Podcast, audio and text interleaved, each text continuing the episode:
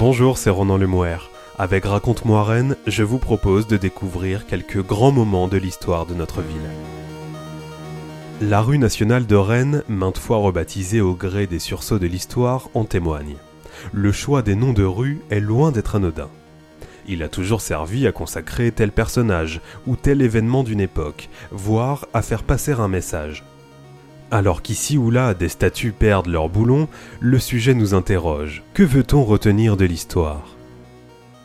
Rue nationale, au nom de l'histoire, un récit écrit par Erwan Le Gall, docteur en histoire contemporaine à l'université Rennes 2.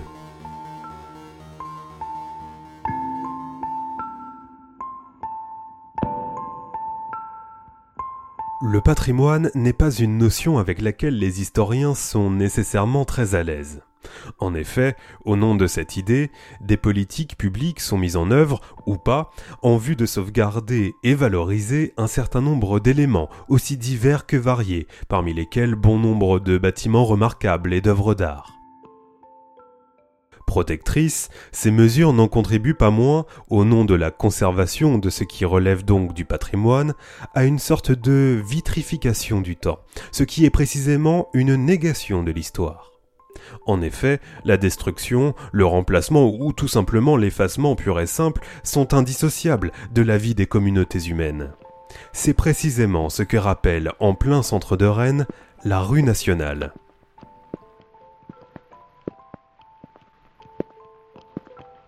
Située dans le prolongement de la rue Lafayette, à l'intersection d'une part de la rue Le Bastard et de la rue d'Estrée, d'autre part de la place du Parlement de Bretagne et de la rue Salomon de Brosse, la rue nationale n'est pas la plus connue du chef-lieu d'Ille-et-Vilaine. Elle est pourtant une artère fréquentée. Hier comme aujourd'hui, les vitrines des commerces y rivalisent d'ingéniosité pour susciter la curiosité et l'envie des passants. Plusieurs enseignes y ont en effet pignon sur rue, et ce dès le XIXe siècle, à l'image du célèbre luthier Bossard Bonnel, installé au numéro 1 et 3. En face, au numéro 2 et 4, on retrouve le grand magasin de nouveautés, pour reprendre les termes de l'époque, aux Dames de France, spécialisé dans les tissus.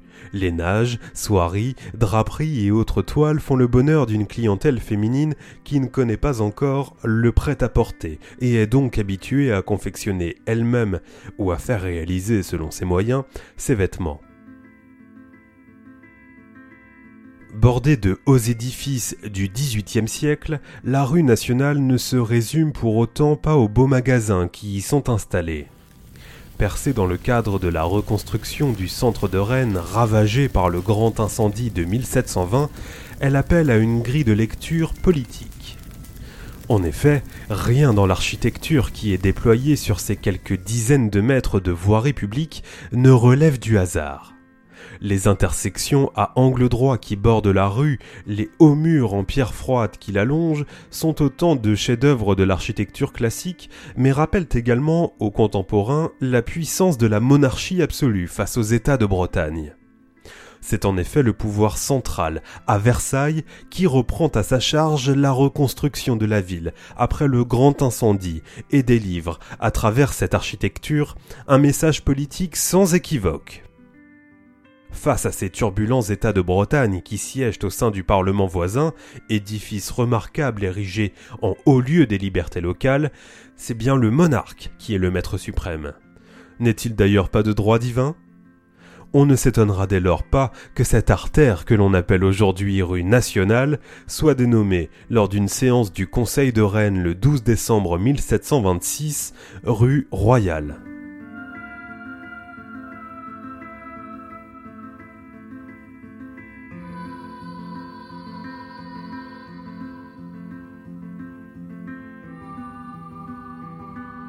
Réunissant une quarantaine de membres sous l'autorité du maire Toussaint Rallier du Bâti, ce corps de ville est chargé de la défense des privilèges de la cité, un concept tout relatif en monarchie absolue.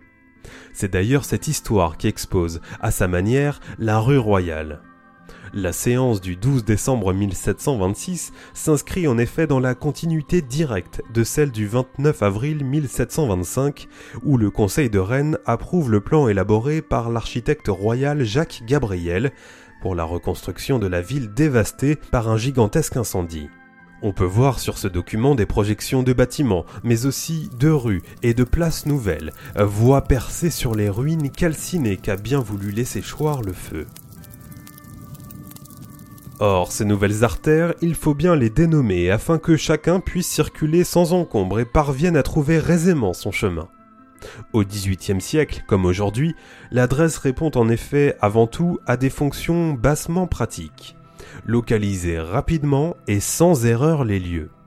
L'arrêt du Conseil de Rennes du 12 décembre 1726 stipule d'ailleurs qu'il sera imprimé des écriteaux en grosses lettres pour être placés sur de petites planches de bois et attachés au carrefour de chaque rue de manière que le public puisse les lire commodément.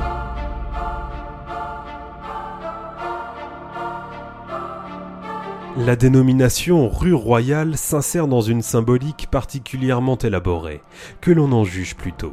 En 1726, cette voie publique est prolongée par deux artères. La première est la rue Dauphine, actuellement Lafayette, dénommée ainsi en l'honneur du dauphin, autrement dit le successeur désigné de Louis XV. La seconde est la rue de Toulouse, non pas en hommage à la capitale historique du Languedoc, mais au comte de Toulouse, représentant personnel du monarque en Bretagne. Autrement dit, le plan de la nouvelle ville reconstruite après le grand incendie de 1720 est barré par un triple rappel de la puissance du régime d'abord par la figure du roi lui-même, puis par celle de son dauphin, ce qui suggère implicitement la continuité dynastique, puis enfin par le gouverneur de Bretagne, Louis-Alexandre de Bourbon, comte de Toulouse, individu qui détient sa charge du monarque et le représente en son royaume. Ajoutons que ces trois voies aboutissent à l'hôtel et à la rue de la Monnaie. Or, justement, battre monnaie est la prérogative régalienne par excellence, ce qui revient, encore une fois, à souligner le pouvoir du roi.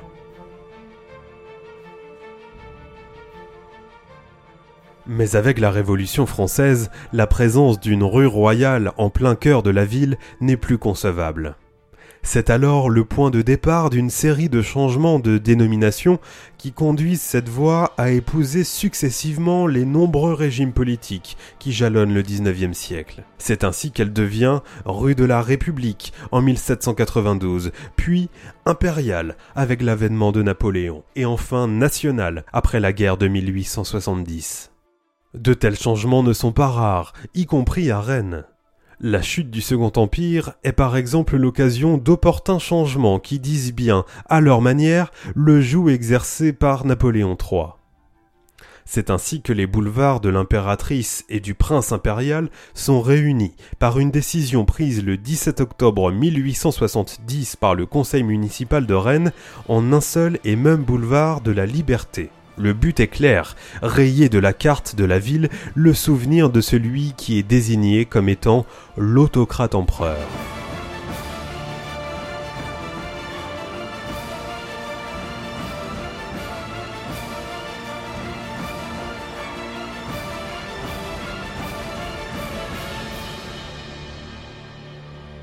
Précisons du reste que ces changements de dénomination ne sont pas nécessairement l'apanage des démocraties.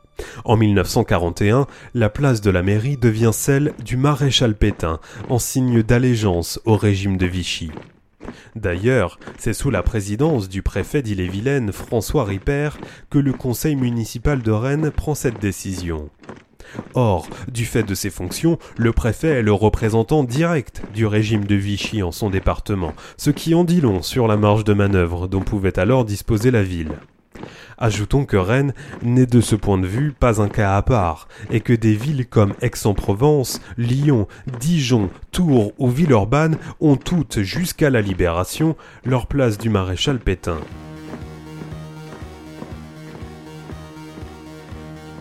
Anodine, les petites plaques émaillées bleues n'en sont donc pas moins très politiques. C'est bien d'ailleurs ce qui justifie qu'on décide en certaines occasions de les déboulonner pour les remplacer par d'autres délivrant un message convenant mieux aux mœurs du temps. Lieu de mémoire, les noms de rues constituent un outil politique pour le temps présent. Peut-on pour autant parler à ce propos de propagande? Rien n'est moins certain, car, à dire vrai, tout porte à croire que les dénominations de places et voies publiques ne constituent pas un média très efficace.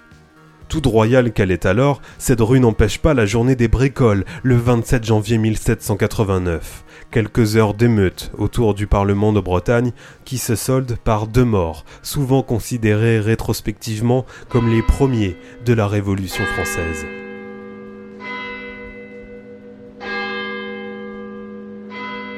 Né le 11 juin 1878 à Merdrignac dans les Côtes du Nord, Joseph Bernard voit le jour dans un milieu plutôt favorisé et déclare d'ailleurs lors de son passage devant le conseil de révision exercer la profession d'employé de commerce.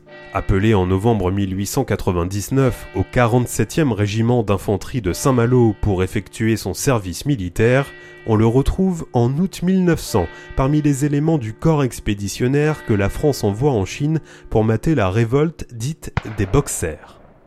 Il est alors simple soldat de deuxième classe. Revenu à la vie civile en 1901, on retrouve sa trace d'abord à Saint-Main-le-Grand, puis à Rennes à partir de 1907. Il réside alors dans une petite artère, la rue de Châteaudun, dénommée ainsi en 1877 en l'honneur d'une ville du sud du département d'Eure-et-Loire, qui est assiégée par les Prussiens lors de la guerre de 1870.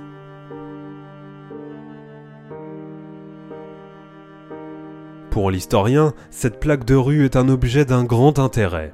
Elle témoigne en effet de la volonté de revanche qui s'exprime dans cette France sortie meurtrie et amputée de l'Alsace et de la Lorraine lors de la guerre de 1870. Le chef-lieu du département d'Ille-et-Vilaine s'inscrit pleinement dans ce mouvement qui se double de violentes pulsions anti-germaniques.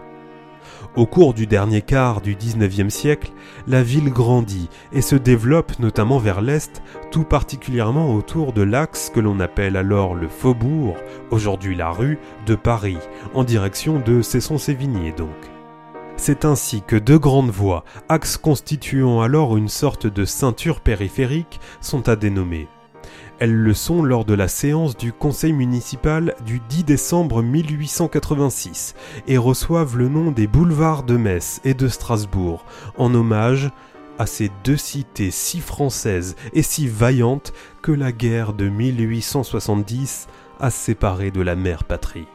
Comme c'est souvent le cas en histoire, cette date ne relève nullement du hasard et correspond au contraire à une période d'importantes tensions diplomatiques entre Paris et Berlin. D'ailleurs, quelques mois plus tard, ces deux voies sont prolongées par le boulevard Marchand, aujourd'hui Villebois-Mareuil. Là encore, le symbole est intéressant puisqu'il s'agit de rendre hommage au capitaine Jean-Baptiste Marchand, individu que le conseil municipal présente comme étant l'héroïque officier qui commanda la mission qui, après des traversées périlleuses de l'Afrique, aboutit à l'occupation de Fashoda, ville située au Soudan. Bien qu'aujourd'hui sorti des mémoires, ce nom renvoie à une grave crise diplomatique avec, cette fois-ci, le rival colonial britannique pour la conquête des territoires où le Nil prend sa source. Si Paris choisit à l'issue de cet imbroglio de céder à Londres, la crise de Fashoda n'en constitue pas moins un événement marquant le retour de la France sur la scène internationale et, d'une certaine manière, un avertissement indirect lancé à l'Allemagne.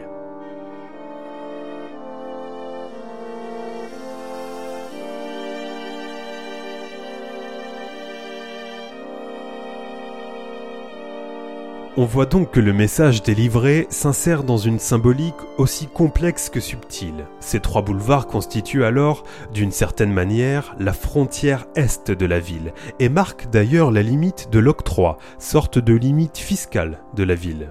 Ces dénominations agissent en réalité à la façon d'une mise en abîme, une mise en scène de la petite patrie dans la grande. Metz et Strasbourg renvoient aux provinces perdues, tandis que Marchand suggère la grandeur de cette France de la Troisième République, régnant sur un empire colonial sur lequel le soleil ne se couche jamais. La symbolique est donc particulièrement bien maîtrisée.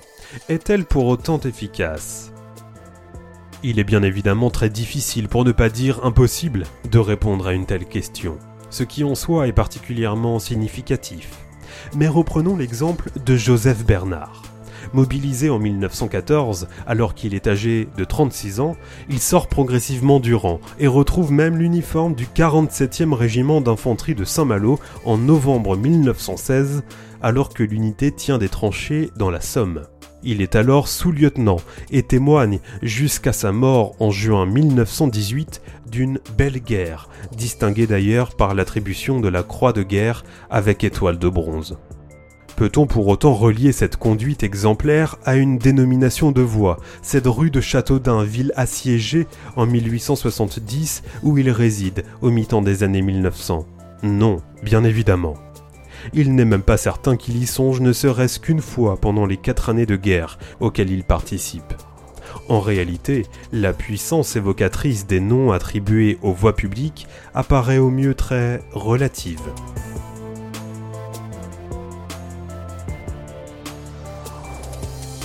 La rue nationale rappelle que dénommer une voie publique est un acte politique. En conséquence, ces petites plaques d'émail bleu trahissent dans bien des cas des intentions idéologiques, même si, et cela est paradoxal, peu de personnes semblent y prêter attention. À dire vrai, c'est la plupart du temps en période de crise que l'opinion s'intéresse à la manière dont on désigne telle ou telle artère, le plus souvent pour s'indigner d'un hommage jugé indu. C'est du reste un riche enseignement que nous livre, en fin de compte, cette rue nationale.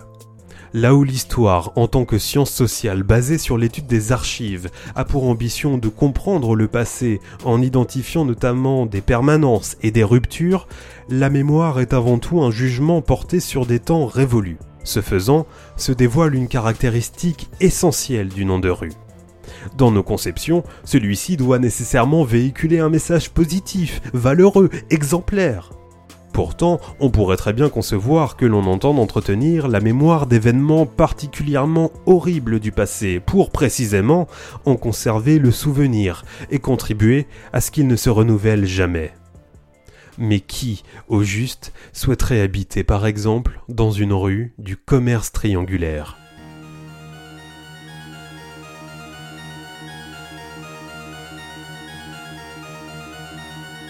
Rue nationale au nom de l'histoire, un récit écrit par Erwan Legal, docteur en histoire contemporaine à l'université Rennes 2. C'était Ronan Lemoire, à bientôt pour un nouvel épisode de Raconte-moi Rennes.